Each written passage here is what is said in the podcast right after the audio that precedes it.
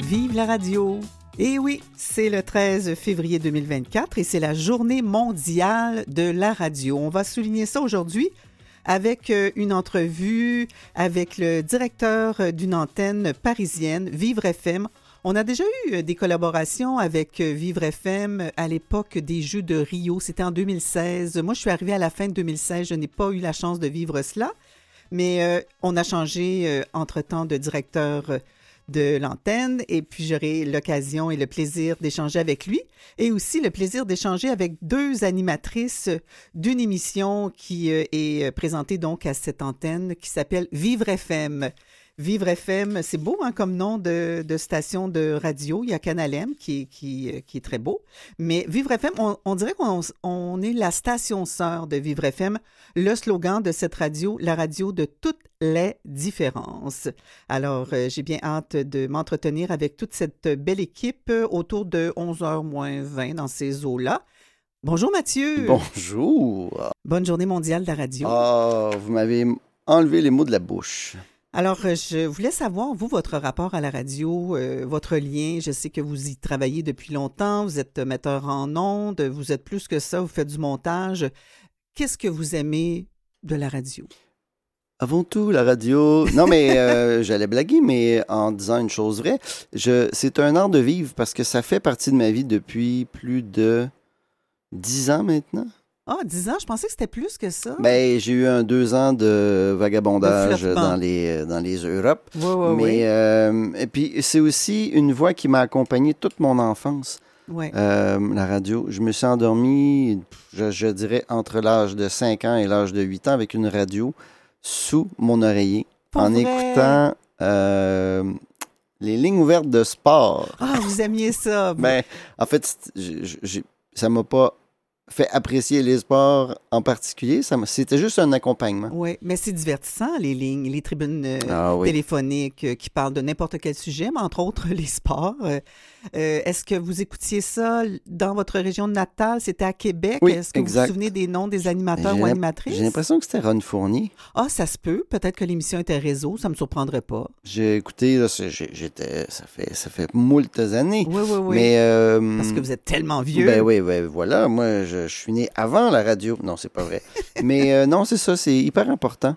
Je trouve que c'est un, c'est aussi un médium euh, où les mots prennent de l'importance plus que le visuel. Puis en plus, ce qui est étrange, c'est que je suis quelqu'un de visuel plus que quelqu'un ah, de, oui? oui. Alors, euh, c'est un challenge tous les, tous les jours. le, le, métier de metteur en ondes aussi me garde éveillé parce que ça vient chercher des aspects de ma personnalité qui sont moins naturels. Ah bon? Fait que voilà, c'est. Euh, ah, il n'y a pas une journée depuis 10 ans, je vais dire 10 parce que c'est 12 en réalité, mais où je n'ai pas envie de venir travailler mais ça paraît, vous arrivez la plupart du temps de bonne humeur. Mm-hmm. Euh, aussi, vous faites votre travail avec énormément de rigueur et de vaillance. Vous êtes extrêmement dévoué. Bref, euh, presque un employé modèle, ce Mathieu Ah, diantre, je vais me faire ma propre plaque. Et vous, Hélène, la radio? Ah, ben la journée mondiale de la radio. Ça fait longtemps que vous en faites aussi. Oui, oui, ça fait longtemps, plus longtemps que vous, parce que je suis un peu plus vieille que vous. Euh, d'ailleurs, je vais célébrer, souligner mon 35e anniversaire. J'en parle, puis je j'en reviens pas. 35 ans que je suis dans le, dans le métier. J'ai fait un cours à Promédia en radio-télé et puis euh, je suis partie apprendre mon métier euh, en Abitibi. À mm-hmm. Val d'Or, deux ans, à trois ans, Rouen. Puis ensuite, je suis revenue à Montréal. J'ai travaillé dans quelques radios euh, commerciales. J'ai aussi fait un passage à Radio-Canada. Et puis, je suis à Canalem depuis, comme je le disais tantôt, depuis la fin 2016. Et comme vous, euh, la radio m'habite euh, depuis toujours. J'ai des parents qui écoutaient la radio et j'ai une mère qui écoute toujours la radio. Mon père n'est plus malheureusement, mais je suis née dans une famille euh, qui écoutait la radio. Le matin, on déjeunait en écoutant, c'était Radio-Canada, CBF. Je me, je me, souviens des voix de, entre autres, Michel Desrochers, ensuite Joël Le Bigot. Et puis ensuite, ben moi, adulte, j'écoutais Suzanne Lévesque, qui a été comme une mentor, Christiane Charrette, Marie-France Bazot. Il y en a tellement. Euh, c'est la radio pour moi, c'est ma maison. Alors, c'est un médium qui me fascine depuis toujours. J'adore l'écouter et j'adore en faire.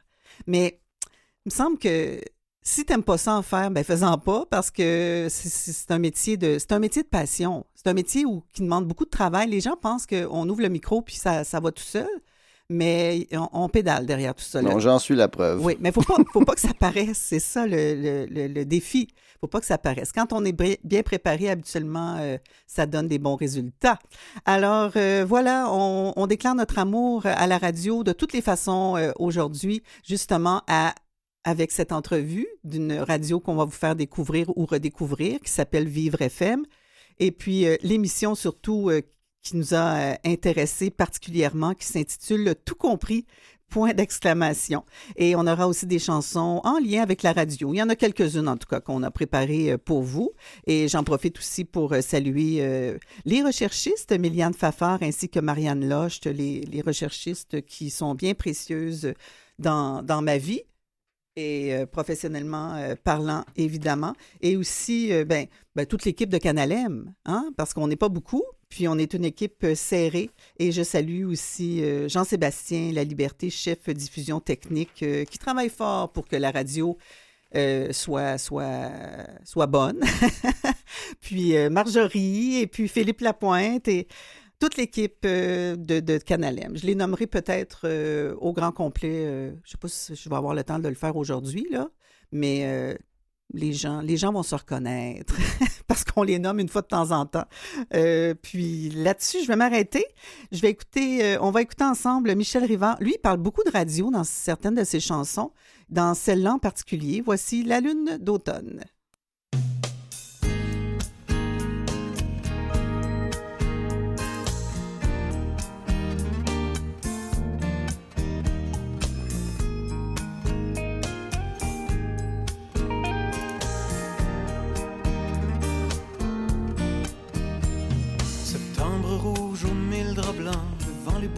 Moi j'ai huit ans rue Marquette.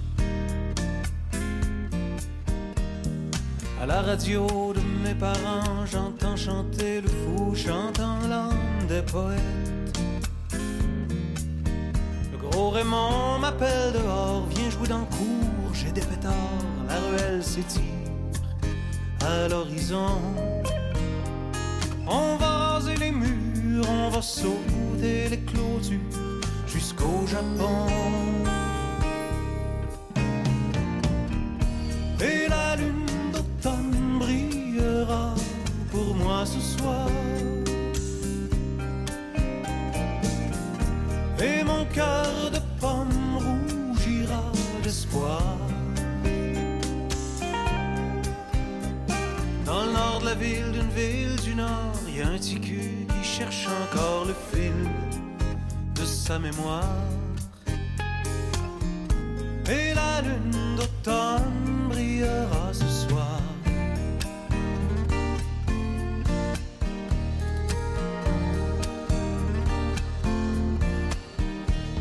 L'odeur dansant dans les églises, comme au trottoir des années grises, mais pas perdues.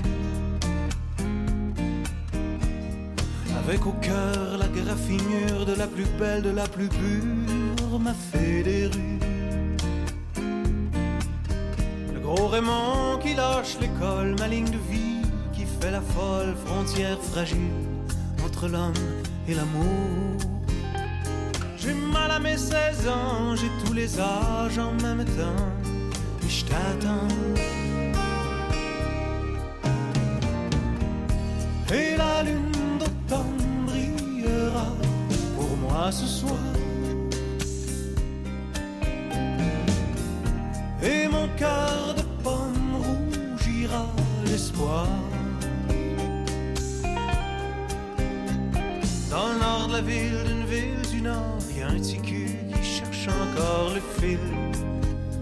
Sa mémoire.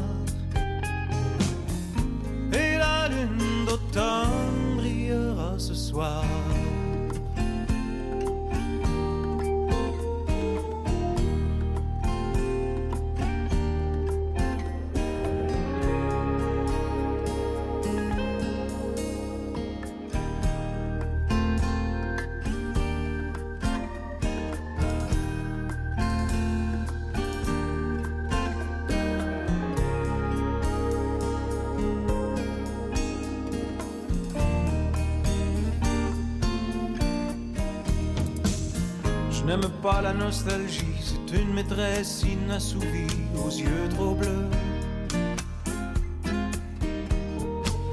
Je t'emmène en ville à pied, je te fais présent de mon passé si t'en veux. Du haut de la croix du Mont-Royal, je te confie mon idéal et tous mes romans fleuves à venir. Tous mes enfants joueurs de tours mes automnes et mes amours à finir. Et la lune d'automne brillera pour moi ce soir. Et mon cœur de pomme rougira d'espoir. Dans le nord de la ville, d'une ville du nord, il y a un qui cherche encore le fil de sa mémoire. Et la lune d'automne brillera ce soir.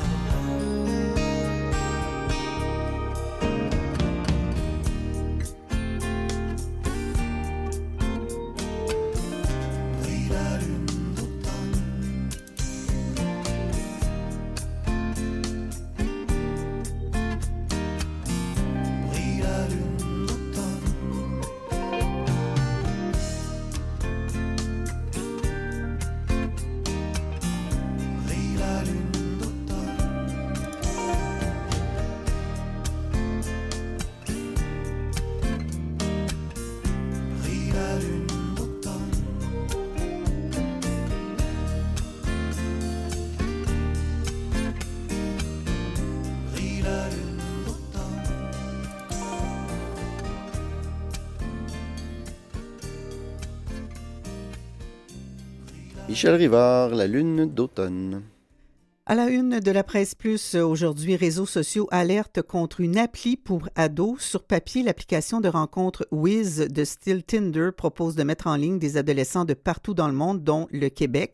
En pratique, elle offre aussi une plateforme rêvée aux prédateurs sexuels. C'est un dossier de Léa Carrier qui est euh, encore une fois euh, très bien fait et aussi euh, sur- inquiétant. Wiz, une application de rencontre de style Tinder, se targue de connecter des millions d'adolescents dans le monde et offre du même coup une plateforme rêvée aux prédateurs sexuels. Le Centre canadien de protection de l'enfance s'en inquiète et recommande à tous les parents de songer à bloquer dès maintenant l'accès à cette application à leurs enfants en raison des dangers auxquels elle les expose. Alors, euh, je vous lis quelques passages parce que c'est quand même un dossier euh, considérable. Accessible gratuitement en ligne, Wiz cherche surtout à attirer les adolescents selon des chiffres fournis par Voodoo. 78 de ses, de ses utilisateurs sont âgés de 13 à 17 ans. En 2023, cyberaide.ca, la centrale canadienne de signalement des cas d'exploitation et d'abus sexuels d'enfants sur l'Internet, a reçu 168 signalements en lien avec Wiz, W-I-Z-Z, révèle des données obtenues par la presse. La majorité des victimes signalées sont des garçons âgés de 15 à 17 ans et dans la quasi-totalité des cas, la sextorsion constitue l'objet du signalement. Au Québec, seulement huit signalements ont été faits dans les dix derniers mois. Les signalements en lien avec Wiz augmentent plus rapidement que les signalements concernant n'importe quelle autre plateforme. Cyberaide.ca a vu son volume de signalements de l'heure passer de 220 en 2018 à 2013 à la fin de 2022, soit une augmentation de 815% La Centrale canadienne de signalement des cas d'exploitation et d'abus sexuels d'enfants sur l'Internet reçoit en moyenne 10 signalements de sextorsion par jour. L'organisme n'est pas le premier à lancer un tel avertissement. En janvier, le Network Contagion Research Institute a publié un rapport dans lequel il cite Instagram, Snapchat et Wiz comme les principales plateformes où les jeunes sont ciblés par la sextorsion financière. Or, la sextorsion financière est justement le crime ciblant les enfants qui connaît la croissance la plus rapide aux États-Unis, au Canada et en Australie. La sextorsion sur Wiz est omniprésente et dangereuse. Le design de l'application, qui s'apparente à une interface de type Tinder pour les mineurs, a favorisé un environnement propice à la progression rapide de la sextorsion, constate l'organisme américain. Alors, euh, on nous euh, donne euh, enfin des, conseils si on est pris avec ce, problème-là. Parce que, euh, je vais vous donner un exemple ici. Euh, à l'écran, il y a une jeune fille en camisole noire qui pose devant le miroir d'une salle de bain, ses formes mises en évidence. Son profil indique qu'elle habite à Montréal et que son signe astrologique est bélier. Don't ask, I don't send, précise l'adolescente. Traduction, pas la peine de demander, je n'envoie pas de photos de moi dénudée. Expression répandue sur l'application en question Wiz. Ce n'est pas Tinder, mais c'est tout comme, seule exception, l'âge des utilisateurs. Conçu par le développeur français Voodoo, Wiz est une application de rencontre destinée aux adolescents et téléchargée plus de 14 millions de fois depuis son lancement en 2019. Alors, euh, que faire si vous êtes victime de sextorsion? Cessez toute communication avec le sextorqueur. Ne cédez jamais aux menaces en envoyant de l'argent ou d'autres images explicites, parce que c'est ça, on fait de, des menaces. On se dit, si, tu ne me payes pas, on va euh, publier tes photos dénudées euh, partout. Conservez des captures d'écran de la discussion et notez toutes les informations relatives au sextorqueur, son nom d'utilisateur par exemple. Avisez rapidement un adulte de confiance ou contactez votre poste de quartier. Si vous êtes un parent, intéressez-vous aux applications utilisées par votre enfant et informez-vous sur leurs paramètres de confidentialité. Par ailleurs, discutez avec lui des dangers de l'Internet en lui proposant des stratégies pour y faire face comme bloquer la personne, Surtout, évitez une approche punitive. Votre enfant doit savoir que vous serez là pour l'aider, peu importe ce qui arrive. Et René Morin, porte-parole du Centre canadien de protection de l'enfance, dit dans les faits, les contrôles peuvent être facilement déjoués. Nos techniciens ont été capables sans aucun problème de créer des profils sans nécessairement cadrer dans les paramètres de l'application. En outre, les individus qui s'en prennent aux enfants sont eux-mêmes souvent jeunes et peuvent facilement accéder à l'application, ajoute-t-il. Alors, il euh, faut toujours être euh, très vigilant. À la une du devoir d'aujourd'hui, éducation spécialisée, Marois et Couillard alliés pour sauver une école. Les deux anciens premiers ministres ont écrit à Legault pour lui demander de sauver une école spécialisée qui risque la fermeture en mars. Les ex-premiers ministres Pauline Marois et Philippe Couillard signent de concert avec plus de 30 personnalités publiques une lettre ouverte dans laquelle ils pressent François Legault d'agir pour éviter la fermeture d'une école spécialisée de la municipalité de Saint-Tite-des-Caps dans la MRC de la côte de Beaupré. Le Collège des Hauts Sommets accueille une centaine d'élèves à besoins particuliers de la première à la cinquième secondaire, empêtrés dans des démarches au ministère de l'Éducation sans le statut particulier qu'ils réclament depuis des années. Ce pensionnat privé a actuellement les fonds nécessaires pour fonctionner jusqu'à la fin du mois de mars, après quoi il devra fermer ses portes. Et cela, ça ne peut pas arriver laisse tomber euh, le directeur général de l'école, Marc Charbonneau, dans un entretien avec le Devoir. Bien qu'il soit soucieux de ne pas alarmer les parents, M. Charbonneau a accepté de rendre publique la situation de son école dans l'espoir de faire bouger les choses au gouvernement. Dans une rare initiative commune, les ex-premiers ministres Marois et Couillard ont ainsi interpellé l'actuel chef du gouvernement François Legault pour que la mission du collège soit soutenue par un financement pérenne. Il y a des causes comme ça qui sont au-dessus des partis. Je trouve que l'éducation, c'est beaucoup le cas, a dit Mme Marois au devoir. Il faut que la mission se poursuive et c'est très difficile quand il n'y a pas de prévisibilité de financement, a également affirmé M. Couillard. Un autre titre à la une du devoir, le dernier refuge de Gaza sous les bombes. Photo euh, d'un homme qui euh, semble complètement désespéré des Palestiniens pleuraient les membres de leur famille tués lors du bombardement israélien à Rafah lundi. L'armée israélienne avait déclaré plutôt avoir secouru deux otages en captivité dans la bande de Gaza. L'opération, accompagnée de frappes aériennes, a mené à la mort de centaines de Palestiniens, selon le Hamas. Et puis un autre titre, Québec solidaire réfléchit à une chefferie. L'attribution de cette fonction à un des deux porte-parole permettrait au parti d'amasser des fonds lors de courses à la direction. Et on parle de cinéma, de télévision, Coco Chanel sous toutes ses coutures. L'actrice française Juliette Binoche revient sur son interprétation de la célèbre créatrice de mode dans la série The New Look. En plus de 40 ans de carrière et une soixantaine de longs métrages, Juliette Binoche, qui est certainement l'une des plus grandes actrices de sa génération, a incarné à l'écran plus d'une icône, de Camille Claudel à Georges Sand en passant par Marie-Madeleine et même Pénélope, celle de l'Odyssée qu'elle interprétera dans un film d'Uberto Pasolini, qui devrait paraître plus tard cette année. Cette fois, pour le bien de la série de New Look produite par Apple Studios, l'actrice française a prêté ses traits à une figure aussi mythique que controversée, celle de la créatrice de mode Coco Chanel. J'ai eu envie de mieux comprendre d'où elle venait, quel choix et quel compromis elle avait fait, explique Juliette Binoche, que le devoir a pu rencontrer en visioconférence. Comme l'histoire comptait dix épisodes et que le tournage s'est étalé sur plusieurs mois, j'avais hâte d'avoir le temps de creuser, de connaître intimement cette femme sur qui tout le monde semble avoir un point de vue différent.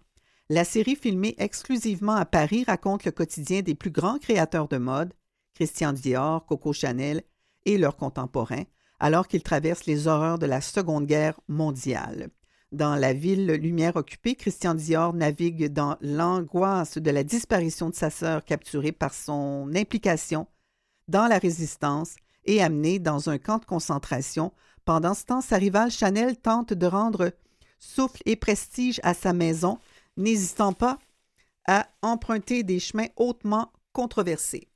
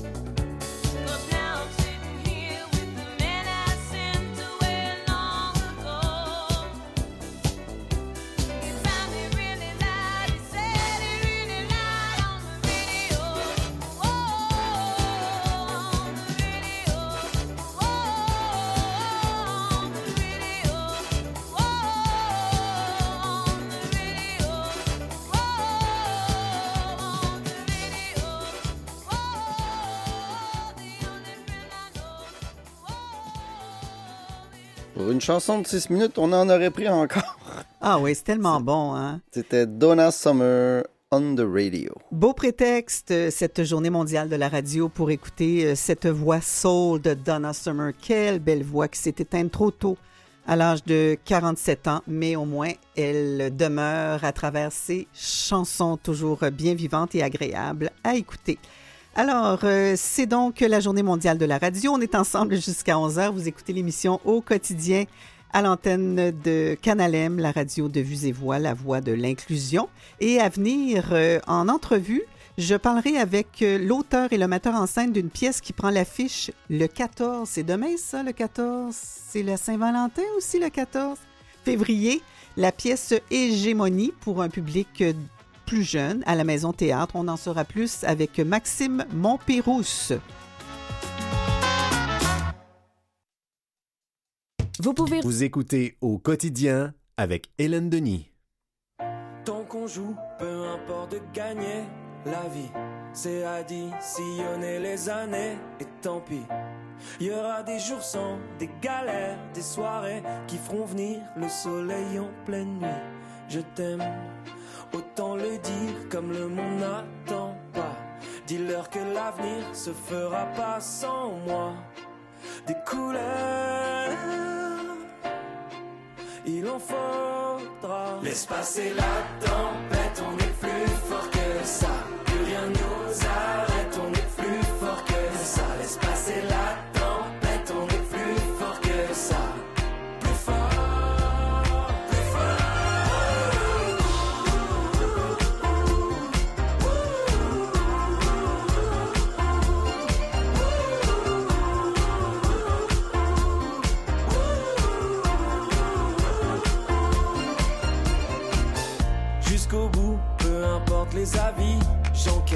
J'ai additionné les échecs et tant pis. Si je perds sur la route de mes rêves, des amis qui durent et je croyais pour la vie. Si tu l'aimes, autant lui dire et le reste attendra. Je croyais que l'avenir ne se finissait pas. Je vais courir et ça ira. Laisse passer la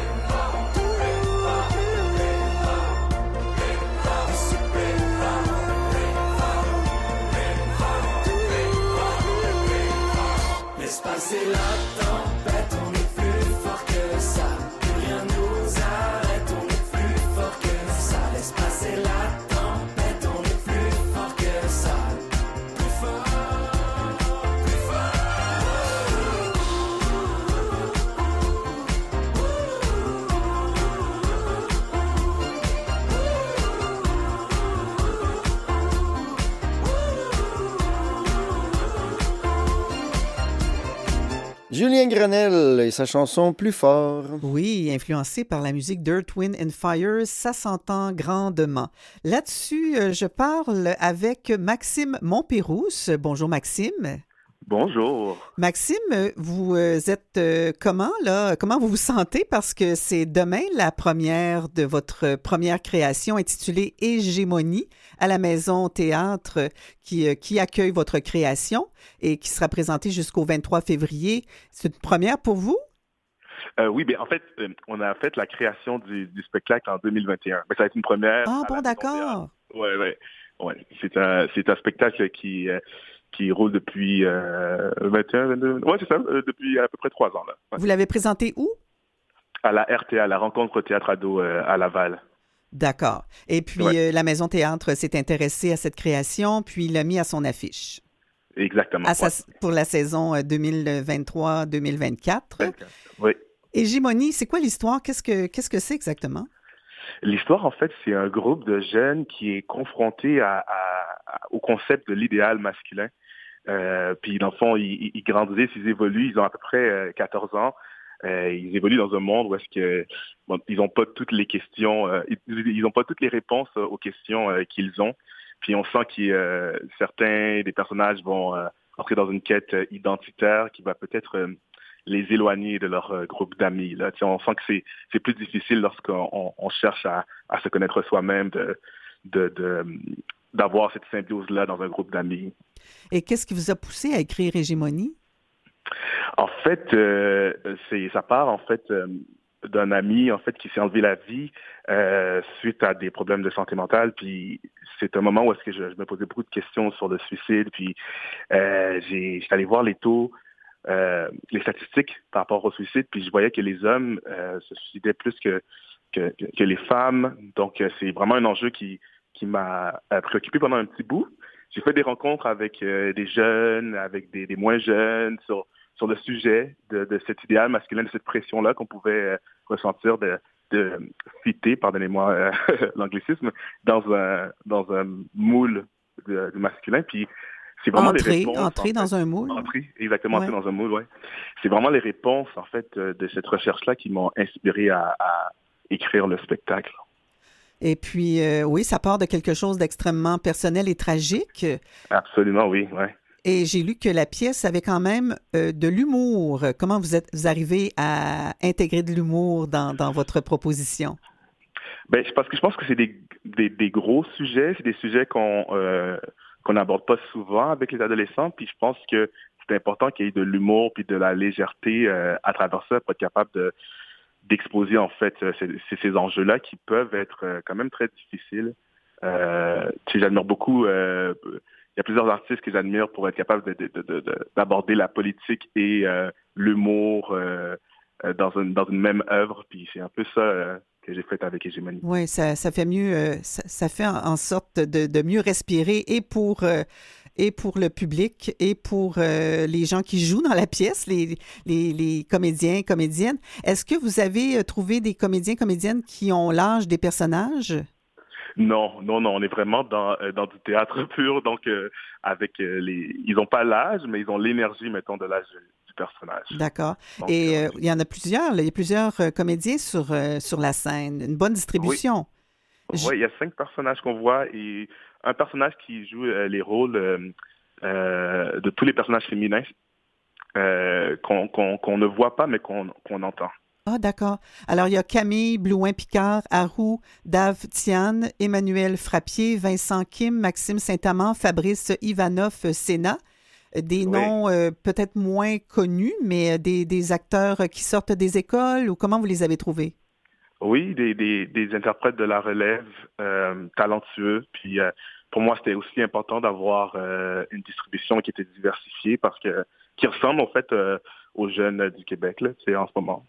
Et euh, Maxime, le, le- le public cible pour cette pièce-là, parce que vous présentez quand même la pièce à la Maison Théâtre, c'est, c'est, ça peut être vu à- par un public de quel âge ou à partir de quel âge?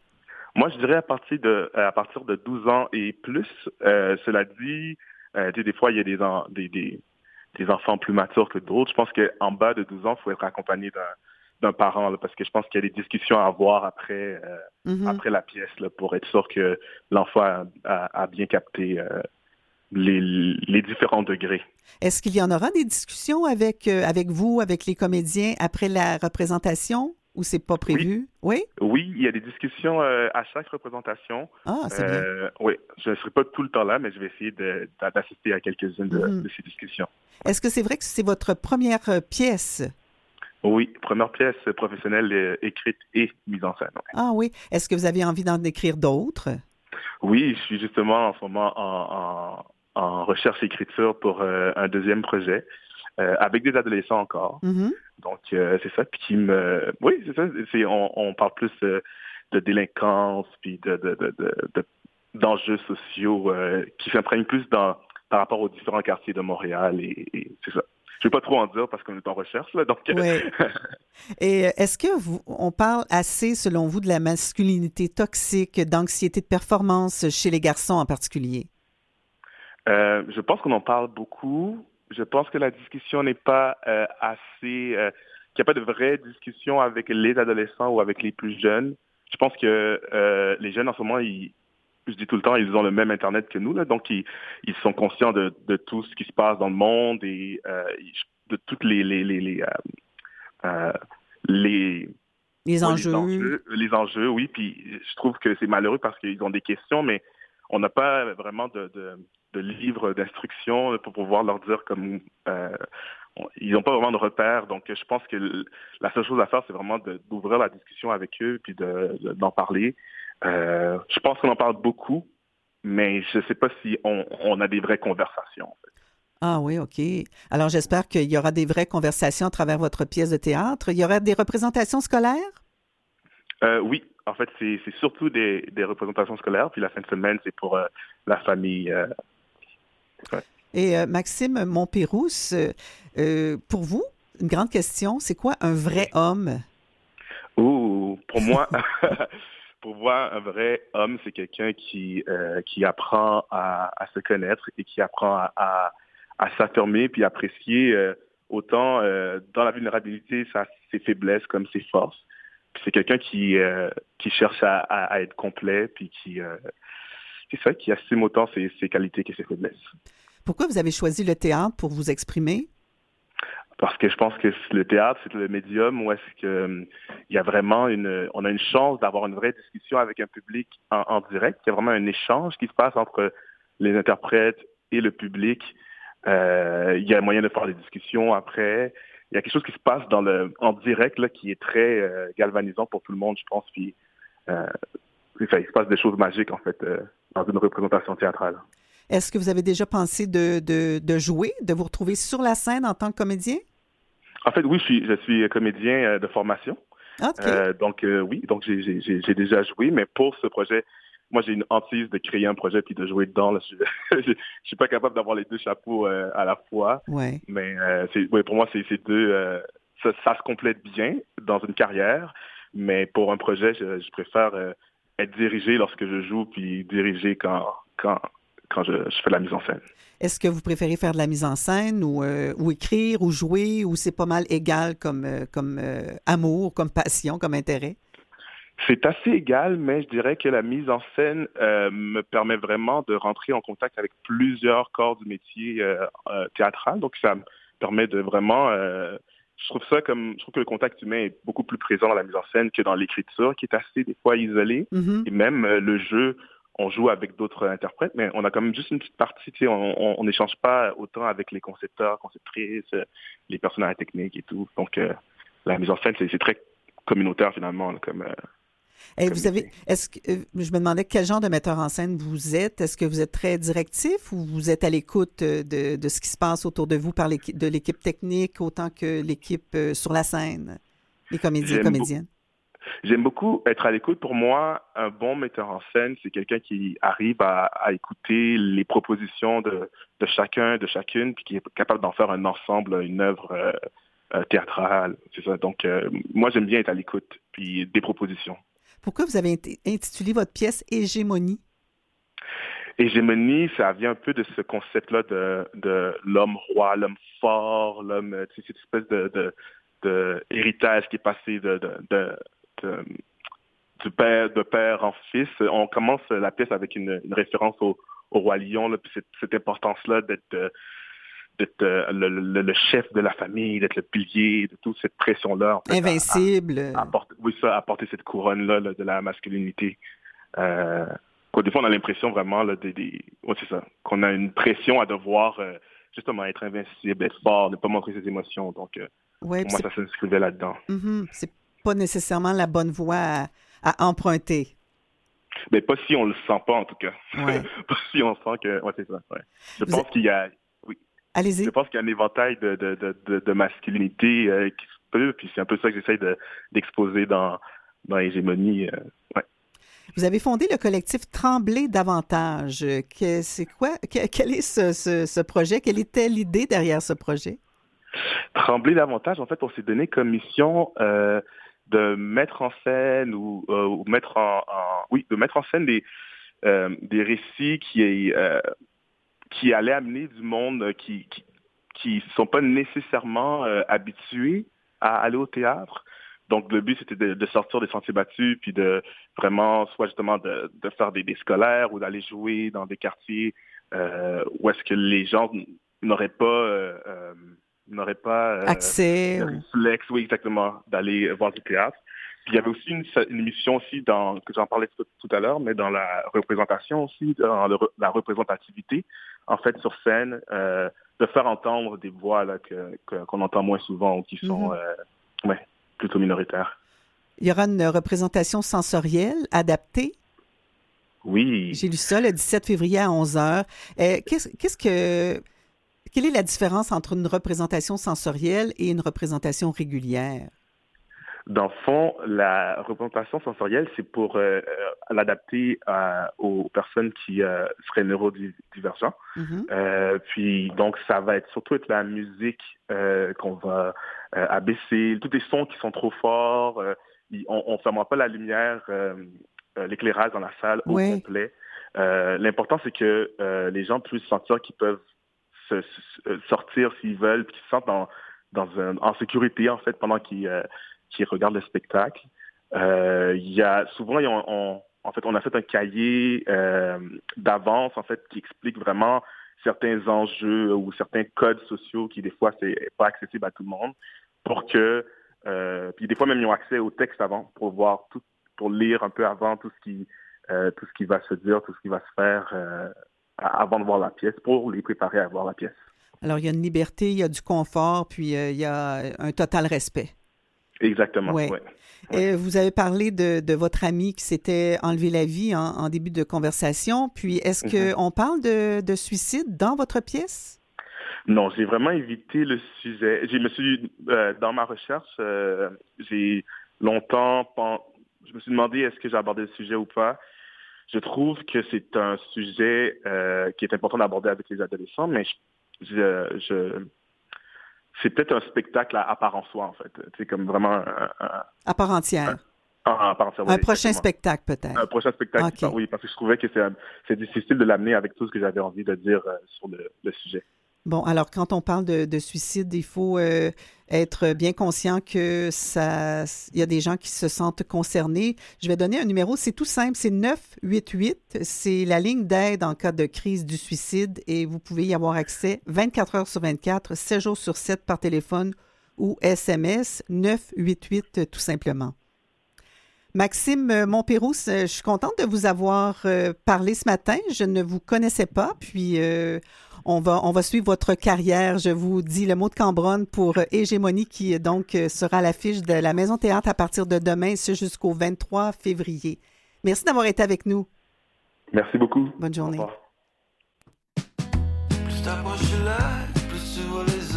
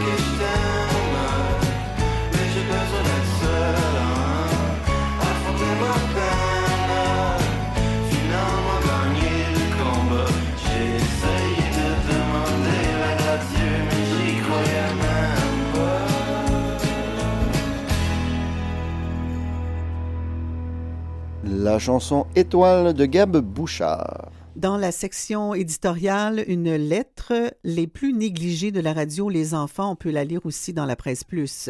La radio canadienne est centrée sur les adultes. Il n'y a aucune émission pour les enfants, grands ou petits. C'est le silence absolu des enfants à la radio et une indifférence totale des autorités à l'idée toute simple d'un service éducatif et ludique pour les plus jeunes. Les enfants sont non seulement des consommateurs de musique et des chansons, mais également de bons producteurs de contenu radiophonique. Cependant, en tant qu'artistes, ils sont complètement absents de la radio. À quel moment les a-t-on entendus chanter sur nos ondes? Chants, contes, histoires, théâtre, ils en sont tenus à l'écart. Peu de gens ont une idée de ce que les enfants produisent chaque année, et tout ce matériel n'est ni transmis ni diffusé à la radio. La loi canadienne sur la radiodiffusion prévoit que la programmation des médias doit répondre aux besoins et aux intérêts des hommes, des femmes et des enfants et refléter leurs besoins et leurs aspirations. La radio s'adresse uniquement aux adultes, tandis que les enfants sont écartés de l'espace radiophonique canadien et réduits au silence. Ils subissent une discrimination systémique qui les exclut de ce média. La Charte des droits des enfants à l'article 13 prévoit qu'ils ont droit à la liberté d'information, d'expression et de participation aux médias. Ce droit comprend la liberté de rechercher, de recevoir et de répandre des informations et des idées de toute espèce sans considération de frontières sous une forme orale, écrite, imprimée ou artistique, ou par tout autre moyen de leur choix. La radio joue un rôle primordial pour la promotion culturelle, notamment des artistes. Le CRTC a fixé des normes pour assurer la présence de contenu canadien à la radio. Pourquoi ne pas appliquer une politique similaire pour assurer la présence des enfants à la radio? En leur réservant un espace, L'effet serait immédiat dans la population en général et auprès des jeunes en particulier. Les municipalités de plus de 50 000 habitants devraient offrir une radio aux enfants, au même titre que des espaces publics. Pourquoi ne pas saisir l'occasion de la fermeture des stations radio de Bell pour créer un service radio collaboratif à partir de, des studios et des équipements en milieu scolaire? Un service radio consacré aux personnes de 0 à 18 ans. C'est un droit pour les enfants que d'avoir accès aux médias et c'est aussi une obligation établie par la loi sur la radiodiffusion que la programmation réponde à leurs besoins, à leurs aspirations et à leurs intérêts. Faudra-t-il engager une action collective à l'égard des autorités de la radiodiffusion pour faire respecter les droits des enfants et la loi sur la radiodiffusion? Dites oui à la radio enfant.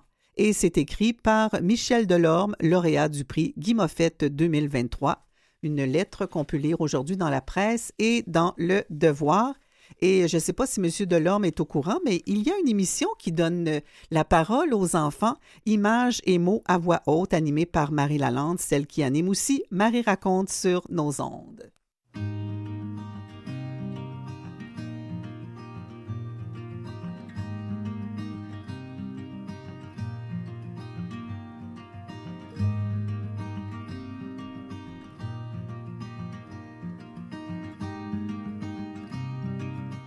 À la une du devoir, euh, pas du devoir, du Journal de Montréal, pardonnez-moi, Québec lance un nouveau programme de formation payé.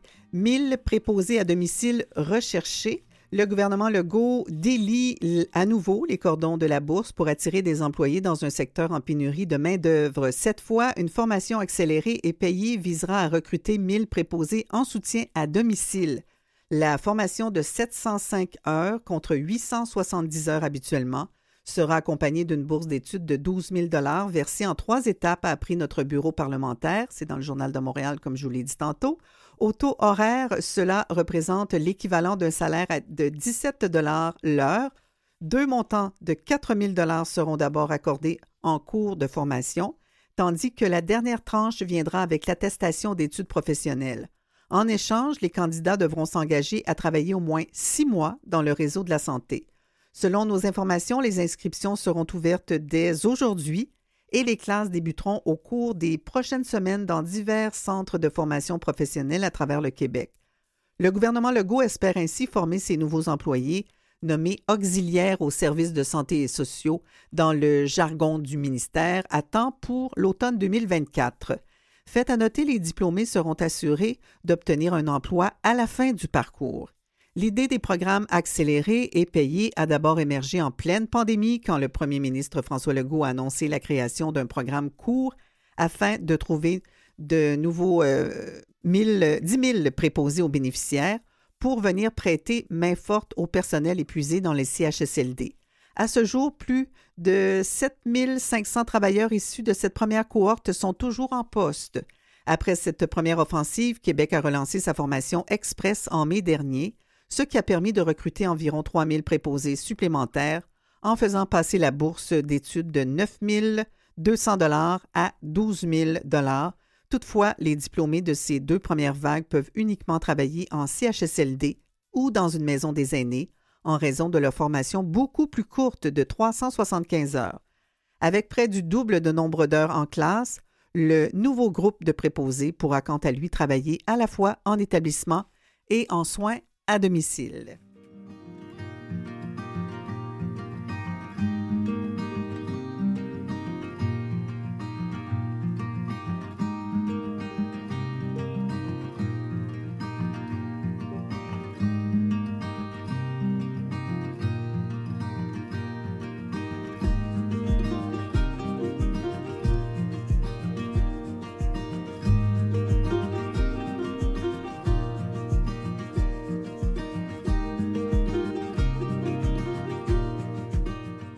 Denis Villeneuve viendra présenter son film événement d'une deuxième partie à Montréal le 28 février en compagnie de l'acteur Timothée Chalamet et de la productrice Tania Lapointe. Cette projection qui aura lieu au cinéma Banque Scotia du centre-ville permettra au cinéaste québécois de dévoiler sa nouvelle œuvre en primeur canadienne au public montréalais dans sa ville deux jours avant la sortie en salle du long métrage.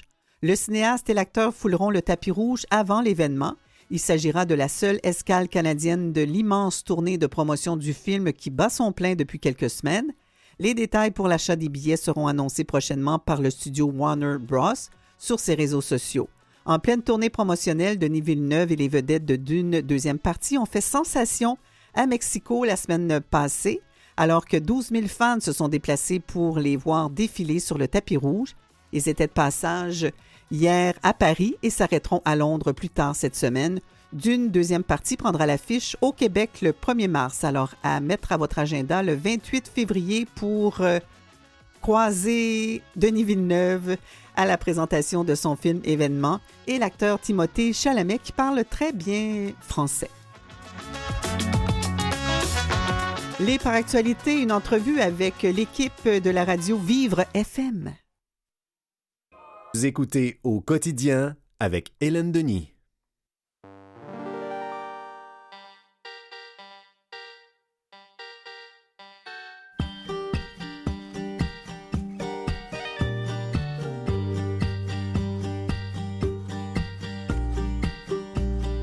En nous réveillant demain matin, suppose que nous n'ayons plus rien. Suppose que l'ouragan où le typhon est emporté notre maison. Il n'y aurait pas de quoi pleurer, avoir le lit emporté, les souvenirs, on peut les refaire sur un tapis de fougère, même si je n'ai plus de voix pour t'appeler, j'aurai encore mes mains et si je n'ai plus de main pour te guider, j'aurai toujours mon cœur pour te garder.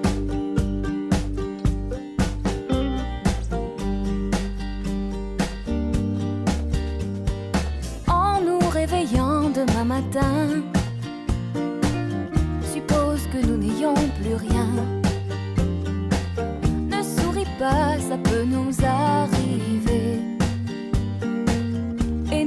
Serions pas les premiers. Regarde l'envers du décor. Je t'en prie, sois le plus fort quand le passé tombe au fond de l'eau. L'amour repart à zéro, même si je n'ai plus de voix pour t'appeler. J'aurai encore mes mains pour te chercher.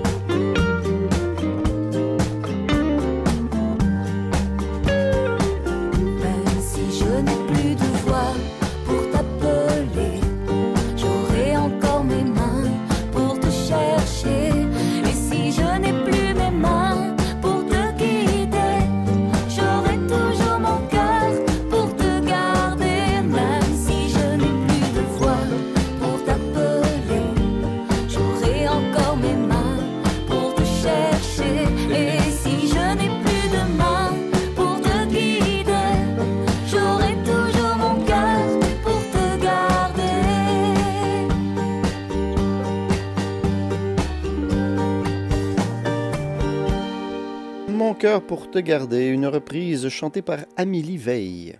Communiqué écho du RAM en février, l'Association québécoise de la dégénérescence maculaire, l'ADQM, veut sensibiliser la population du Québec à l'importance de prendre rendez-vous avec un professionnel de la vue dès que les symptômes de la dégénérescence apparaissent. 500 000 Québécois québécoises atteints à tête, il faut y voir. L'Association québécoise de la dégénérescence maculaire souligne que la dégénérescence maculaire liée à l'âge explique que 90% des nouveaux cas de cécité légale au Canada. Non détectée ou maltraitée, elle peut progresser rapidement et plonger les gens dans l'univers de la déficience visuelle pouvant conduire à une perte importante d'autonomie.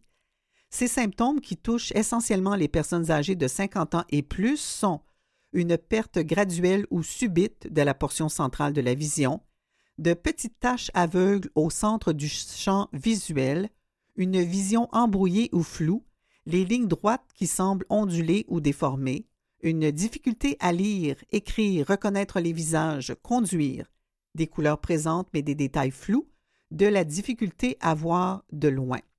L'association rappelle qu'il existe des moyens de prévenir et ralentir la dégénérescence maculaire, notamment en cessant de fumer, en conservant un poids santé, en se protégeant les yeux du soleil et de la lumière bleue, en faisant régulièrement de l'exercice physique et dès 50 ans faire l'auto-examen avec la grille d'Alsler.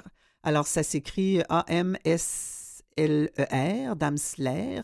Et euh, cette grille est disponible sur le site de l'ADQM, l'ADQM et non l'ADQ, point, l'Association québécoise de la dégénérescence maculaire. Un autre texte cette fois-ci, La sexualité est un besoin vital et un droit humain, écrit Véronique Harvey dans Véro, magazine Véro. Sauf que lorsqu'on a des limitations physiques importantes, ce besoin peut s'avérer difficile à combler. C'est ici qu'entrent en jeu les accompagnantes sexuelles, portrait d'un métier nécessaire. Par accompagnante ou assistante sensuelle et sexuelle, on désigne ici une travailleuse du sexe spécialisée dans les services professionnels offerts aux personnes handicapées. Et oui, ce métier existe pour vrai. D'ailleurs, il y a eu un film sur euh, le sujet. Et comme le travail du sexe est partiellement décriminalisé au Canada, ces travailleuses peuvent l'exercer librement sans crainte de représailles.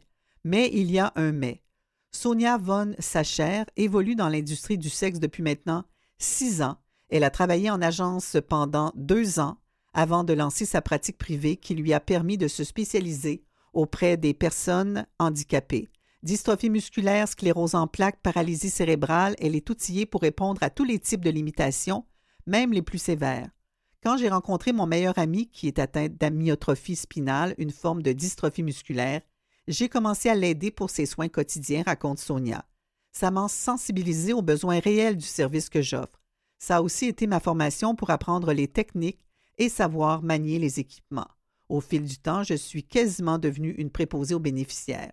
L'an dernier, quand elle a réalisé qu'elle ne fournissait plus à la demande, toujours croissante, Sonia a fondé Loveable, L-O-V-E comme love, able comme capable, A majuscule B-L-E, un répertoire de pourvoyeurs de services sexuels professionnels qui s'adresse à une clientèle handicapée.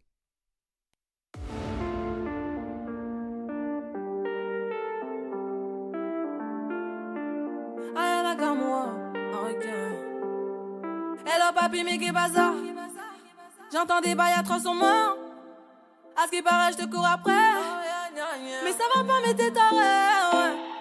Mais comment ça? Le monde est type. Tu croyais quoi? Qu'on serait plus jamais. Je pourrais t'afficher, mais c'est pas mon délire. D'après les rumeurs, tu m'as eu dans ton lit. Oh, dja dja. Y'a pas moyen, dja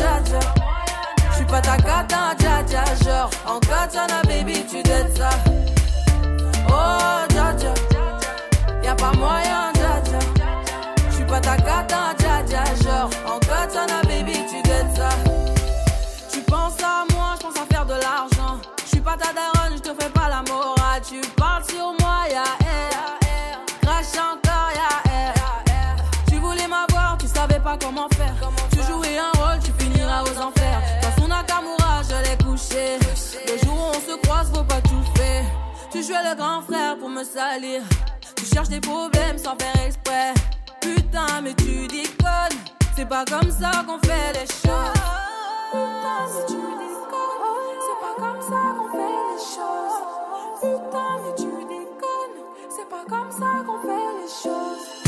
Oh, dja dja, y'a pas moyen, dja dja. J'suis pas ta cata, dja dja. Genre, en katana, baby, tu dettes ça. Moyen, dja dja. Pas ta cata, dja dja. Genre, en katana, baby, tu dettes ça. Oh, dja dja. Y'a pas moyen, dja dja. J'suis pas ta cata, dja dja. Genre, en katana, baby, tu dettes ça. Oh, dja dja. Y'a pas moyen, dja dja. Pas ta cata, dja dja. Genre, en katana, baby, tu dettes ça. J'suis pas ta cata, dja dja, non. Y'a pas moyen, dja dja, ouais. En katana, baby, tu dettes ça. Oh, dja dja. J'suis pas ta cata, dja dja, non. Y'a pas moyen, dja dja, ouais. En katana, baby, tu dettes ça, d'après toi. En katana, baby, tu dettes ça. En katana, baby. En katana, baby, tu dettes ça. En katana, baby. Oh, dja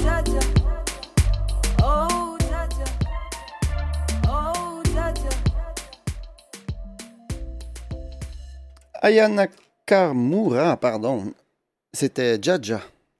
Oui, qui a été sacrée artiste féminine de l'année aux victoires de la musique à Paris et c'est là où on s'en va en cette journée mondiale de la radio.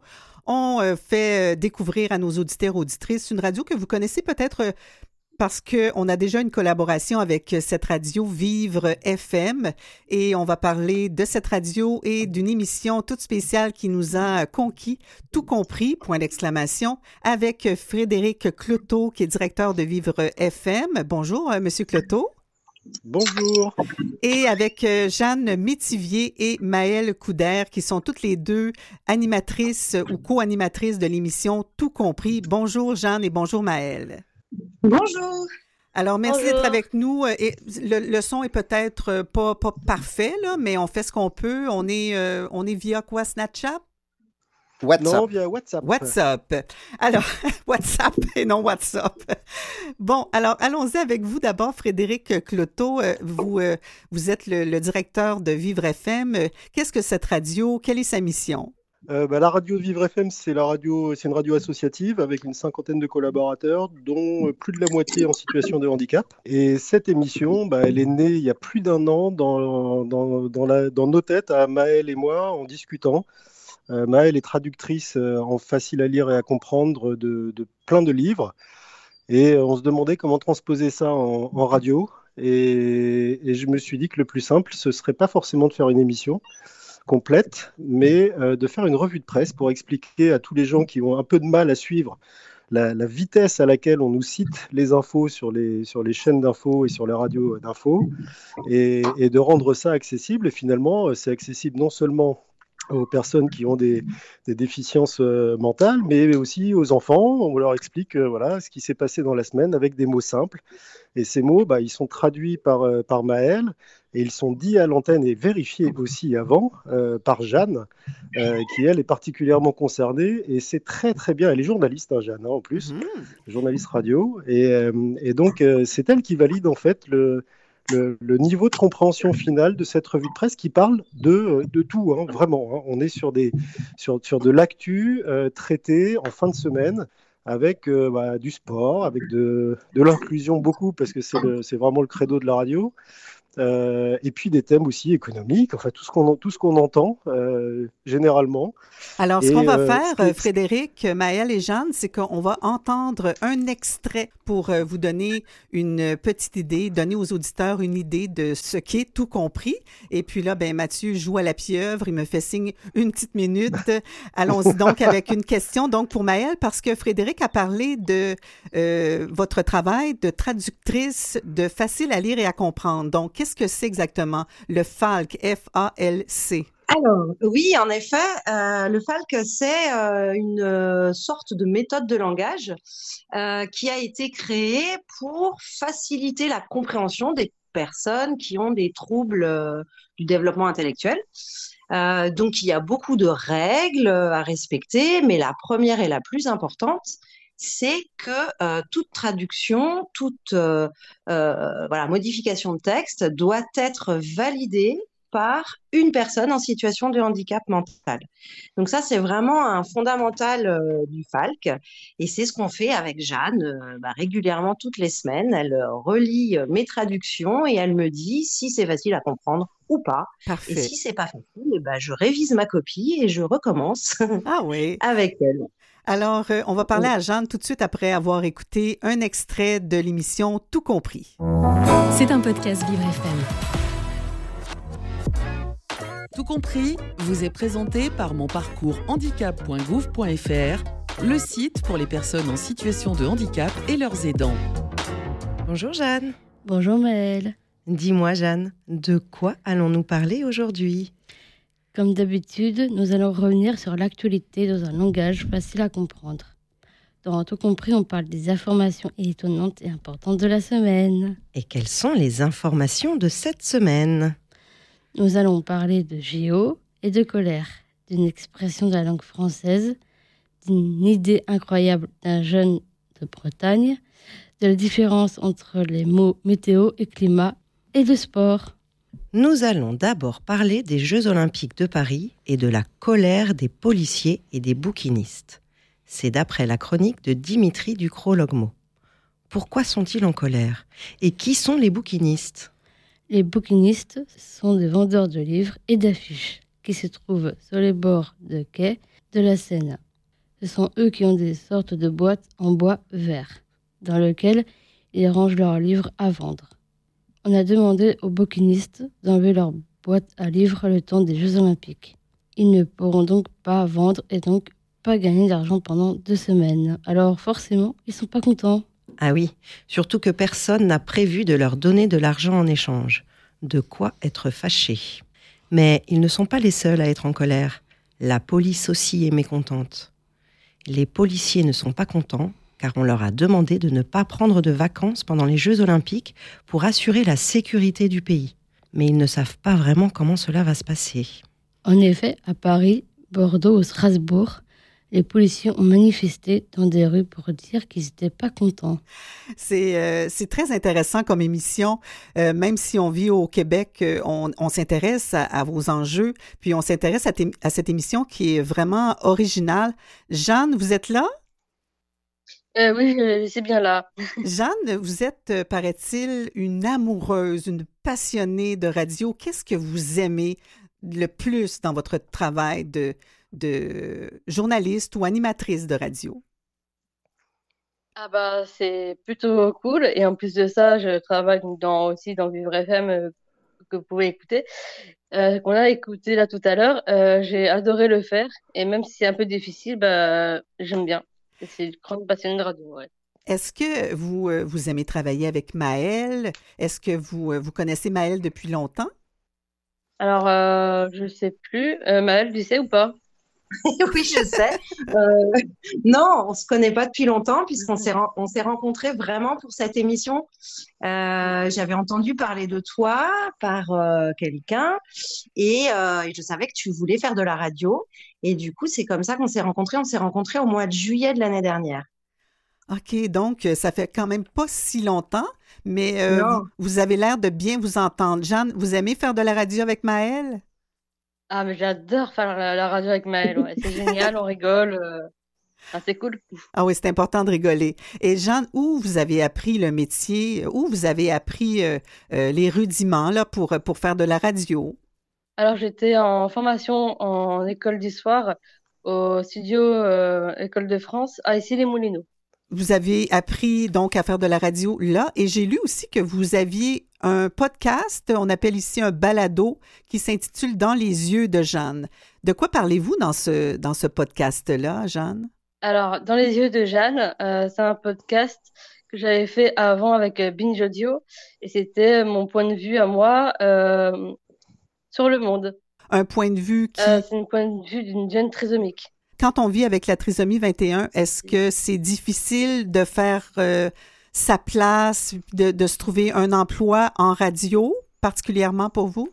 Ah non, Jeanne, elle nous a perdu, on dirait. Maëlle, vous êtes Ouais. à l'écoute?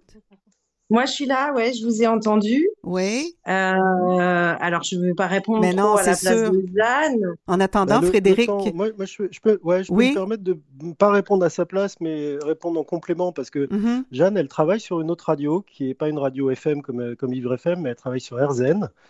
Donc, elle a déjà fait sa place. Euh, forcément, elle a plus de difficultés parce que vous imaginez bien qu'elle est à présenter un projet d'émission, euh, avoir un entretien de recrutement, bah, c'est pas simple pour elle. Là, aujourd'hui, c'est pas simple pour elle, par exemple. Elle s'est mobilisée pour ça, mais elle le fait brillamment et, et vraiment euh, euh, avec euh, une gentillesse incroyable. Oui. Et, et en fait, on est, faut quand même savoir qu'on est bien entouré pour faire cette émission.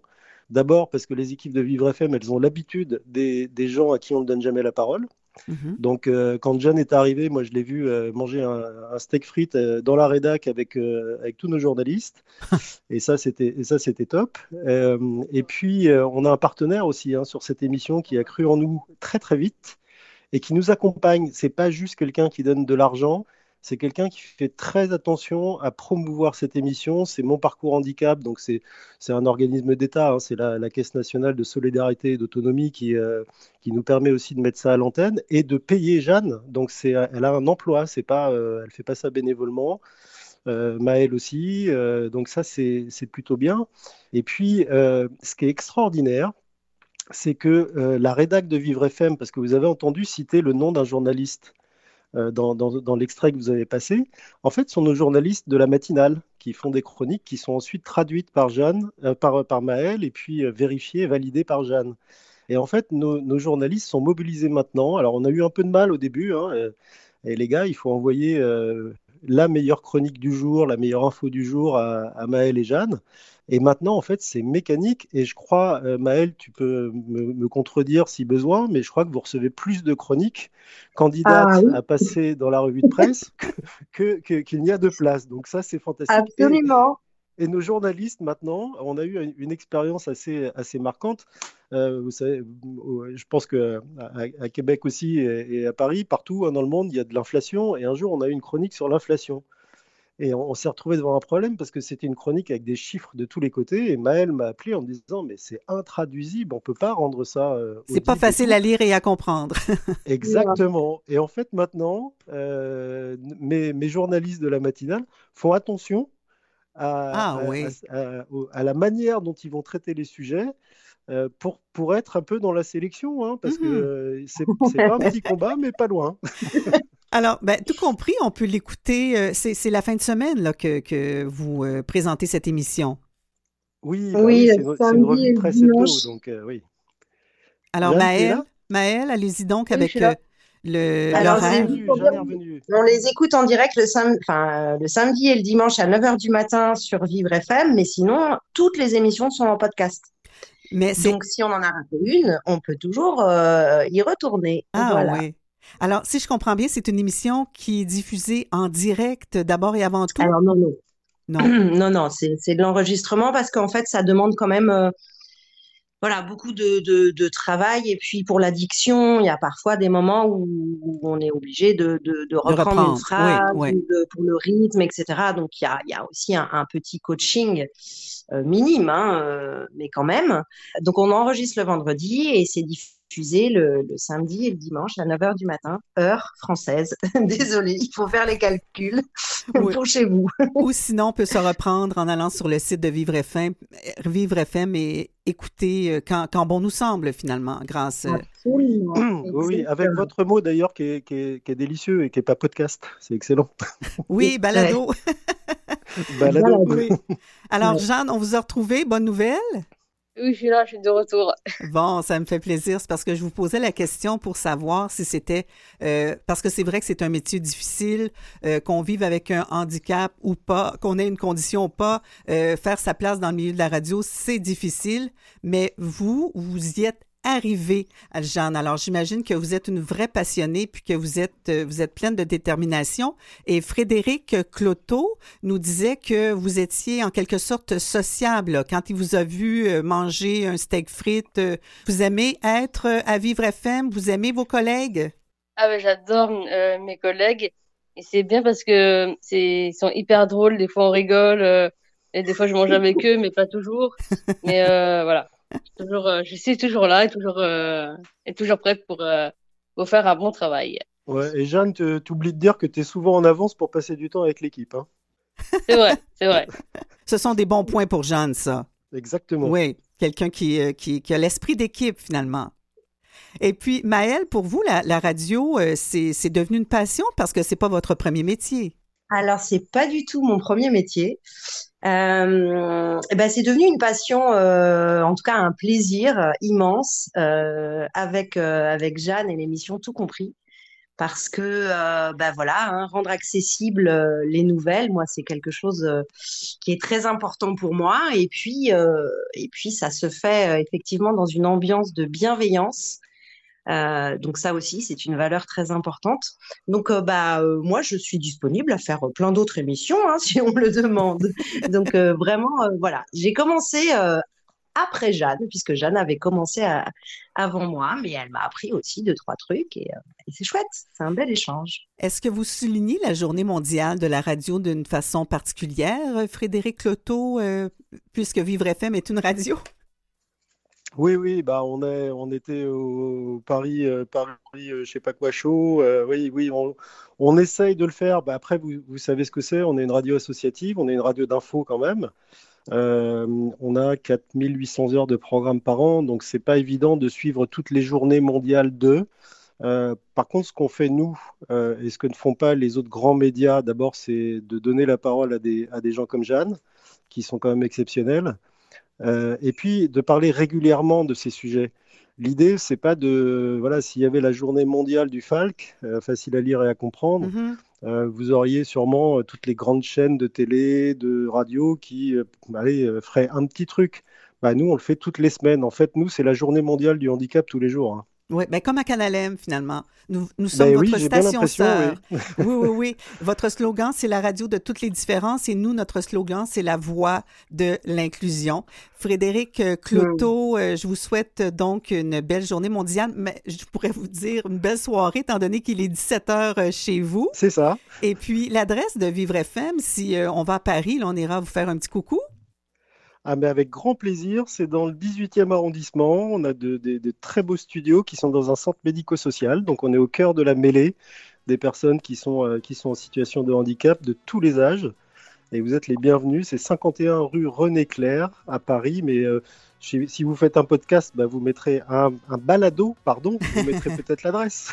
Ben pourquoi pas? Alors on retient tout ça, puis ça ne, ça nous a été euh, vraiment, euh, ça, ça a été vraiment chouette de vous parler à vous tous. Frédéric Cloteau, je rappelle que vous êtes le directeur de Vivre FM, Jeanne Métivier, journaliste, co-animatrice passionnée de radio, et Ma- Maëlle Couder, euh, éducatrice spécialisée, co-animatrice, traductrice en langage facile à comprendre de l'émission Tout compris.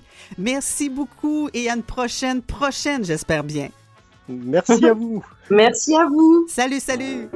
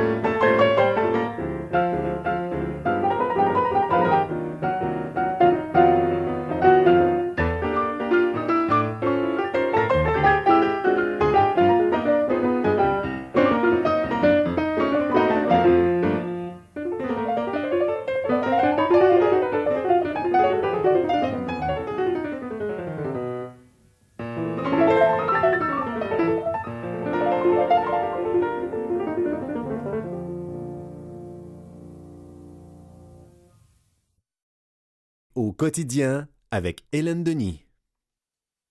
Demain ça ira mieux. Alléluia.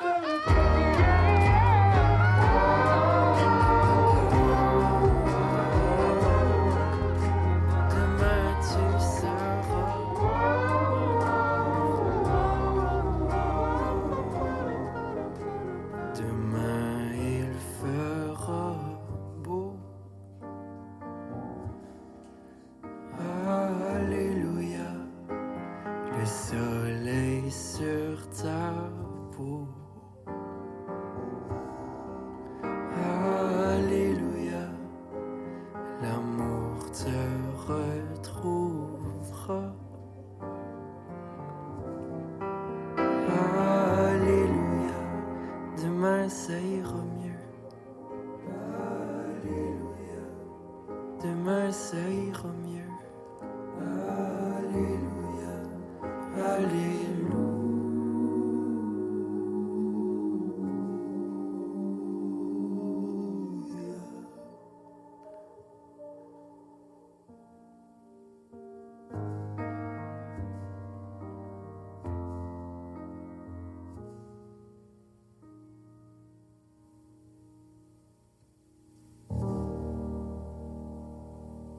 Pas couper la chanson avant le dernier accord. Étienne Copé, demain il fera beau. On était à Paris il y a quelques secondes et puis là, on s'en va en Colombie-Britannique puisqu'il y est Michel Poitvin, professeur en sciences économiques à l'Université de Montréal. Bonjour Michel. Bonjour Hélène. Alors, le son est très bon. Ça va? Parfait. Ça va très, ça va très bien. Oui. Ici, euh, il fait presque encore noir dehors. OK. Quelle, quelle heure est-il, là? 8h04, donc il y a 3 heures de différence. Il est plus tôt. 8h04. Bon, tantôt, il était 17h05, 17h quand je parlais avec euh, une équipe d'une radio euh, française. Et puis, avec vous, on, on se ramène au matin. On se reporte au matin. Bon, euh, vous courez les fuseaux horaires. Ah oui, oui, nous autres, on est tellement jet set. Bon, ça. alors Michel, euh, tout le monde en parle de ces, euh, ces prix qui vont augmenter à la SAQ. euh, SAQ, donc, qui annonce une hausse du prix des bouteilles de vin et spiritueux. Oui, en fait, tous les produits en succursale qui valent moins de 15 dollars euh, à partir du mois de mai vont subir une, major- une augmentation là, de. En fait, c'est une augmentation de la majoration de la SAQ. C'est quoi la majoration? Bon, alors la ma- majoration, c'est quoi? Le prix d'une bouteille, le prix d'une bouteille, il y a plusieurs éléments. Le premier élément, c'est évidemment ce que ça coûte pour que la bouteille euh, vienne au Québec. Supposons qu'elle arrive d'Italie. Il faut payer le, fabricant de la bouteille plus le transport. On donnait l'exemple dans les articles, une bouteille de 15 qui se vend 15 à la SAQ. La bouteille coûte à la SAQ 5,34 Ça, ça inclut le transport. Ensuite, il y a des taxes pour environ 3,5 là, 3,52 donc, avant la majoration de la, de la SAQ, la bouteille, euh, incluant les taxes, coûte 8,86. Et donc, sur une bouteille de 15 la, la majoration de la SAQ est de 6 et 14 sous, ce qui semble énorme. Là, dans, le cas, dans cet exemple-là, c'est presque 41 du prix, euh, du prix final de, la bouteille. La majoration, ça sert à quoi? Ben, il faut payer les coûts de vente. La bouteille, euh, une fois qu'elle arrive au port de Montréal, n'est pas encore euh, dans nos verres. Donc, euh, il y a des entrepôts à payer, des succursales, les employés, la gestion, la publicité, etc. Donc, euh, euh, Jacques Farcy, président puis chef de la direction de la SAQ, donnait l'exemple d'une bouteille de 25 Si on augmentait la majoration de 1,7% en fait, ça ne fait qu'une augmentation de 0,6% du prix final. Pourquoi? Bien, comme je l'expliquais, la majoration, elle, cette partie-là augmente, mais il y a d'autres coûts qui, euh, jusqu'à présent, n'augmenteraient pas. Alors, la bouteille de 25 passerait à 25 et 15. 25 et 15. C'est ça. Donc, c'est euh, une augmentation de 0,6 de, de cette, euh, du prix de cette, dans cet exemple-là, de cette bouteille-là. La SAQ pense aller chercher 10 millions de plus euh, sur ses bénéfices nets là, de 1,4 milliard. Donc, c'est vraiment des, une petite goutte d'eau dans tout l'argent qui, qui est généré à la SAQ. Mais ça représente quand même 75% des produits vendus par la SAQ, ceux qui sont à 15 et plus. Une petite goutte d'eau, une, petite, une petite goutte d'eau, une petite goutte d'alcool dans ce cas-ci. Oui, c'est ça. c'est ce qu'on voit notre verre à moitié plein ou vide. Ouais. Euh, on nous dit que c'est la première fois depuis 2017 que la SAQ change sa majoration, puis en 2017, elle l'avait baissé. Ah bon. Mais le prix des bouteilles a changé quand même euh, depuis 2017. Ben oui, c'est ça. Les prix ont quand même changé parce que, bon, comme je l'expliquais, il y a d'autres éléments qui rentrent dans le, prix de la bouteille de vin, notamment le coût des, des fournisseurs. Puis, ce qu'on apprend, c'est que les fournisseurs peuvent changer leur prix deux fois par année. Donc, ils peuvent soumettre des hausses de leurs tarifs à, la SAQ. Et puis, quand c'est accepté, bien évidemment, cette hausse-là est passée dans le prix final. Alors, les hausses qu'on a depuis 2017, là, c'est, euh, le prix euh, de la bouteille à la source euh, qui aurait augmenté. Mm-hmm. vous, avez dit tantôt, ben, vous ne l'avez pas dit, là, mais oui, vous l'avez mentionné que euh, l'augmentation, c'était sur les bouteilles valant plus de 15 dollars. C'est ça. Et pas juste les bouteilles de vin, là, le spiritueux aussi. D'accord. Et ça va se faire, cette augmentation-là, euh, pour les autres euh, bouteilles à prix plus élevé que 15 dollars à partir du mois de mai? Oui dès le mois de mai. Alors, on a le temps de, garnir euh, nos, tablettes euh, si on ne veut pas subir la hausse d'ici le mois de mai. On nous avertit, on nous avertit d'avance. Oui, puis il y, a des, y a des vins quand même bons qui sont à prix modique, là, autour de 14, 15 dollars. Il s'agit de faire des petites recherches et des expériences aussi. Tout à, tout à fait, tout à fait d'accord. Puis, puis c'est sûr que les prix, bon, même celles en haut de 15 augmenteront pas tant que ça, comme celle de 25 qui passe à 25 et 15. Par contre, si on voulait acheter un vin à 75 ou 80 là, bon, il n'y avait pas d'exemple, mais probablement que l'augmentation de prix serait, serait plus importante. Là. Mm-hmm. La majoration est plus importante là, euh, sur ces bouteilles. Ou on achète du plus cher et puis on en achète moins c'est, le choix, toujours le choix euh, qualité versus, euh, versus quantité, qu'est-ce, qu'est-ce qu'on préfère. Là? Mais comme vous dites, il y a des bons vins là, qui sont euh, certainement en bas de 20 là, qui sont et des, vins locaux également.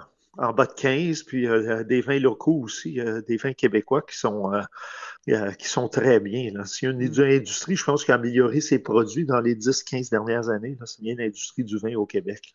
Alors, ça veut dire qu'il y a 75% des produits vendus par la SAQ qui vont augmenter? Oui, c'est ce qu'on ce estime.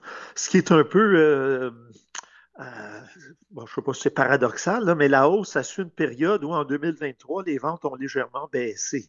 Alors, est-ce que c'est pour ça qu'on augmente les prix? Parce que les ventes ont baissé. Il y a peut-être des coûts fixes à financer. Mais en même temps, euh, si la demande est plus faible on augmente les prix, ben, ça va être intéressant de voir ce qui va se passer euh, après le 1er mai aux ventes euh, de produits à la SAQ. Il faudra suivre ça. Oui, on va suivre cela. Alors, merci beaucoup. La semaine prochaine, vous allez nous parler de, des audiences publiques sur la concurrence dans les services Internet. Oui, bien, il y a des audiences publiques qui débutent cette semaine, qui vont durer toute la semaine. On verra ce qui va sortir de là, mais on a l'impression que la concurrence au Canada est, pas très forte, puis que les prix sont plus élevés qu'ailleurs. Alors, le CRTC tient des audiences publiques pour essayer de faire euh, la lumière sur euh, ces, effets qu'on a au Canada. On pourra regarder ça s'il y a quelque chose d'intéressant qui en ressort. Et euh, si on vient au vin ou aux, alcools, euh, aux différents alcools, est-ce que vous allez euh, en découvrir, en expérimenter en Colombie-Britannique? Euh, ben, il y a des bons vins de la Colombie-Britannique, certains qu'on a au Québec. Là, je n'ai pas encore euh, goûté les vins. Par contre, il y a une brasserie locale ici. Euh, je suis à Terrace, dans le nord de la Colombie-Britannique. Il y a une brasserie locale de, de bière, puis c'est une bonne bière. Je pense qu'en Colombie-Britannique, à l'instar du Québec, d'ailleurs, il y a toute une industrie de microbrasserie qui s'est développée. Là. Mm-hmm. Et, quel est le pendant de la SAQ en Colombie-Britannique? Ah, il y a des. Euh, c'est les. Bon, euh, le, nom est anglais, le BC Liquor Store. Donc, BC, c'est Colombie-Britannique, là, donc euh, Liquor Store. Liquor Store, bien connu. C'est ça. Souvent, ben, ça dépend, mais surtout dans une ville comme ici, euh, bon, c'est une petite ville, euh, je dirais, un peu euh, basée sur les ressources, peut-être la coupe du bois, les mines surtout. Puis, donc, il n'y a pas un super choix de vin. Peut-être les gens ici boivent plus de bière que de vin. Quand on va au, liquor, au fameux liquor store, ce n'est pas le même choix que dans nos succursales. Quoique j'imagine au Québec aussi, dans les petits villages, les succursales doivent être pas mal plus petites que celles qu'on a à Montréal. Merci beaucoup, Michel. Passez du bon temps là-bas, puis on se retrouve la semaine prochaine. La semaine prochaine. Merci. Au revoir.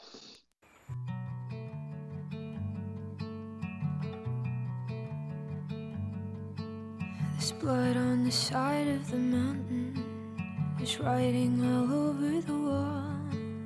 Shadows of us are still dancing in every room and every hall. The snow falling over the city. You thought that it would wash away the bitter taste of my fury and all of the messes you made.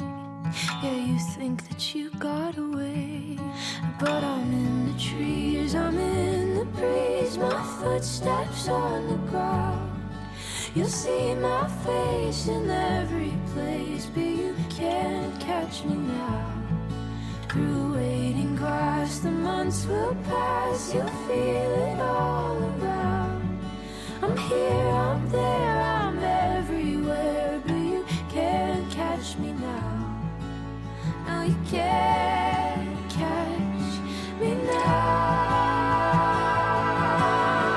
But you thought I'd never do it, thought it'd go over my I bet you figured I'd pass with the winter, be something easy to forget.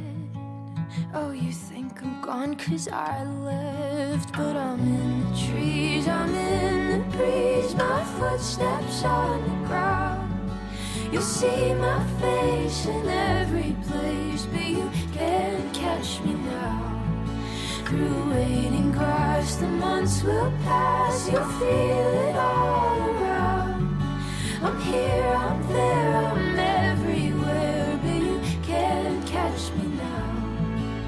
No, you can't catch me now.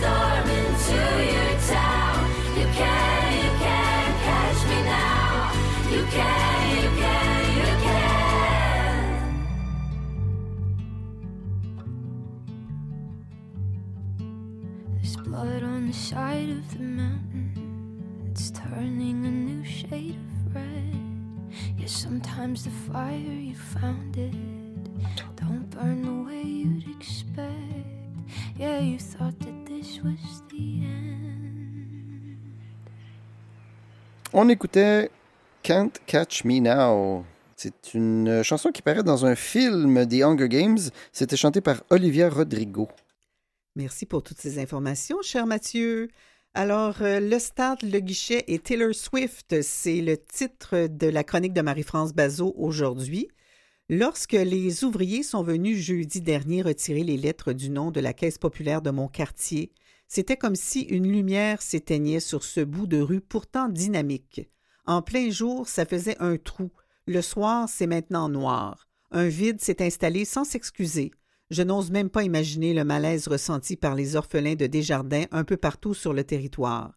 Permettez que je revienne sur mon texte de la semaine dernière, Desjardins et nous. J'en ai beaucoup entendu parler.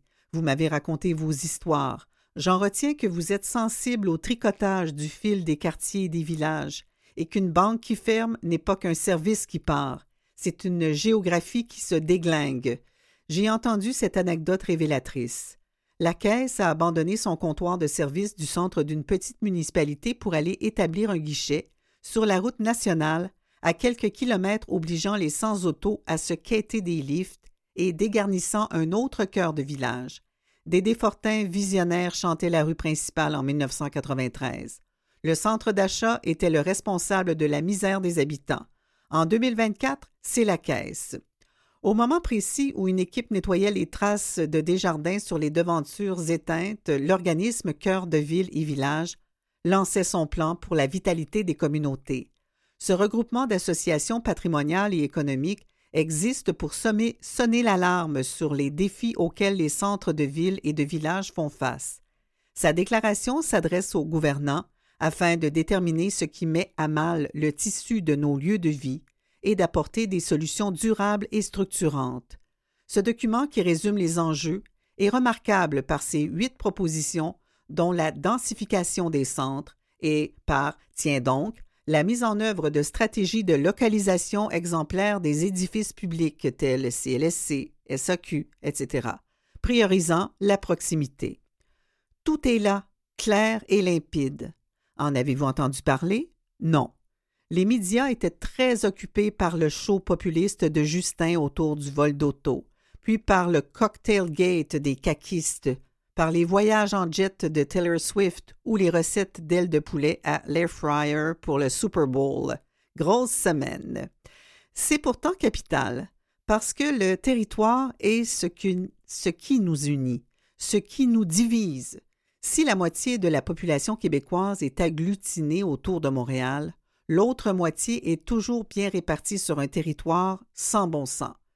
Mais Montréal a aussi sa région, sa mal-aimée, l'Est, et en son cœur, le stade olympique, constamment conspué, dont on refera finalement le toit et l'anneau technique pour 870 millions. Le dossier était piloté avec ferveur et compétence par le PDG du Parc olympique, Michel Labrec. Je crois que lui et la ministre du Tourisme, Caroline Proux, ont pris une bonne décision, mûrie et réfléchie. Décision qui a toutefois soulevé colère et perplexité, celle des régions. Même pas capable de le démolir, comme à Vegas où on efface deux casinos par année pour des pinottes. Des bien-pensants, pensez aux logements sociaux qu'on aurait pu construire pour 800 millions, celle de la moitié des Montréalais pour qui le stade est un stigmate à cause de son histoire difficile. Pourtant, le stade est un repère, un élément de l'identité montréalaise. On l'aime mal comme on s'aime mal. Un nouveau toit sera le début d'une remise à niveau, le sésame pour le rendre fréquentable, même sans équipe sportive.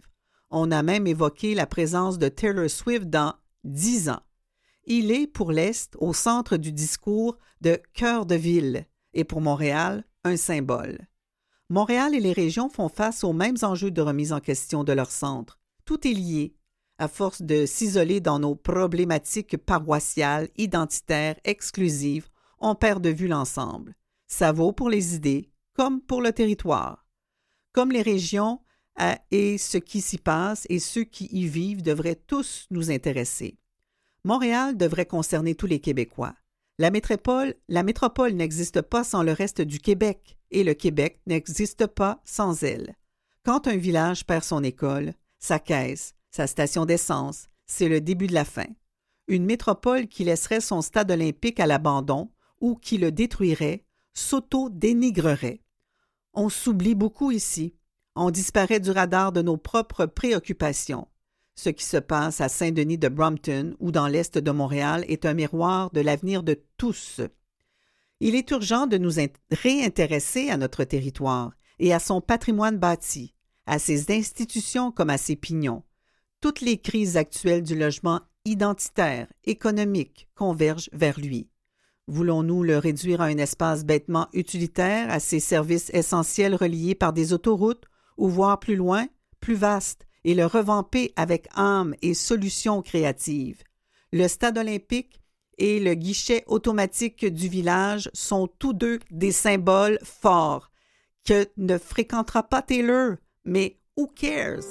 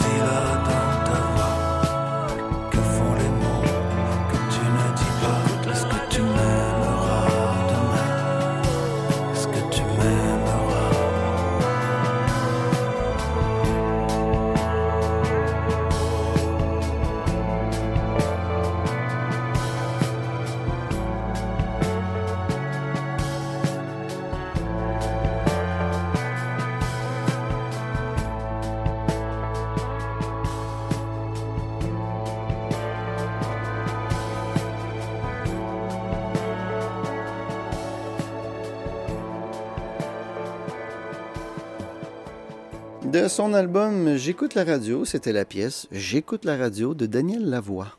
Wow, quelle belle chanson pour souligner encore une fois la journée mondiale de la radio. Merci Mathieu pour cette euh, belle proposition.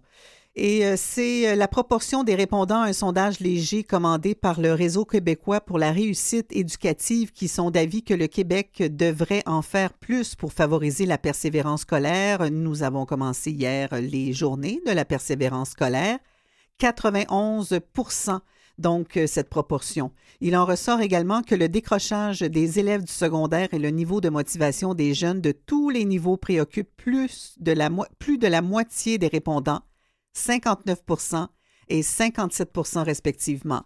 Le sondage a été mené sur le web auprès de 1004 Québécois entre le 28 novembre et le 3 décembre dernier. La 20e édition des Journées de la persévérance scolaire se tient sur le thème pour le futur persévérer se conjugue toujours au présent. Jusqu'à vendredi, différentes activités sont prévues un peu partout au Québec afin de mettre en lumière le rôle joué par l'entourage pour encourager les jeunes à persévérer. Êtes-vous persévérant, vous, Mathieu, à l'école? Au diantre, la belle question. Oui, oui, je persévérais dans ma concritude.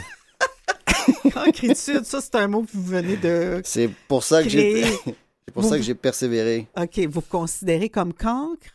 Mais cancre. J'étais pas. En fait, l'école dans le format euh, actuel ne me convenait pas comme enfant. J'étais trop dissipé. Dans le format de votre époque. Oui, oui, oui, Oui, oui. Mais je pense que je, je fréquente des enfants de, de bas âge, là, des, Mhm. puis je me rends compte que j'ai- certains enfants sont pas faits pour l'école assis dans une classe. Moi, Ouais. j'étais trop actif, je, je portais pas attention et voilà. C'est Bon. ce que ça donne, des Mais vous avez fait votre chemin euh, quand même. Et puis, il y a plein de cancres célèbres qui ont aussi euh, ont eu des, de, de- de très, très belles vies, de très belles euh, carrières. Mais cela dit, il faut être persévérant. hein. Il faut souligner ces journées de persévérance parce que c'est tellement passionnant d'apprendre. Je me souviens, il y avait un professeur qui avait dit à ma mère, elle a du talent, mais elle manque de persévérance. Et moi, ça m'avait piqué au vif, mais en même temps, il m'a rendu tellement service. Je suis devenue plus persévérante.